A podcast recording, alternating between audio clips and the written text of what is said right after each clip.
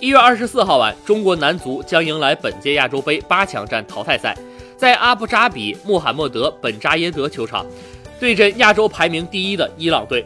对中国队来说，想要跨过伊朗的这道关，肯定是难度非常大，但也不代表着一点希望也没有。因此，里皮也在赛前表示，将把弹药库里的所有武器全部拿出来应对这场比赛。弹药库里的武器都有什么？其实大家都很清楚。除了停赛的张琳芃与拉伤的于汉超，其他武器都可以使用。只不过吴磊、冯潇霆、吴曦都有一些伤病，他们能否出场是最大的悬念。不过，从里皮赛前的一句拿出所有武器的态度来看，球员们显然已经做好了出场的准备。的确，这场比赛如果输了，这一届亚洲杯就结束了。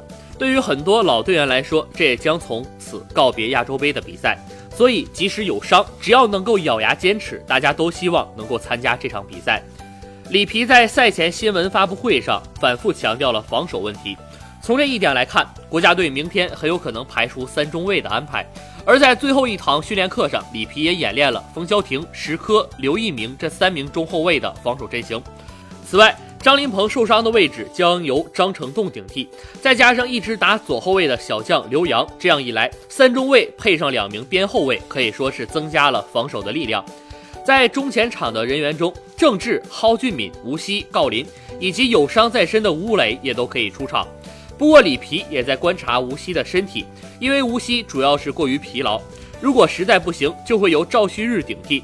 对于国家队来说，这一战就是毫无保留，一拼到底。正如球员们所言，拼了，不能为自己留下遗憾。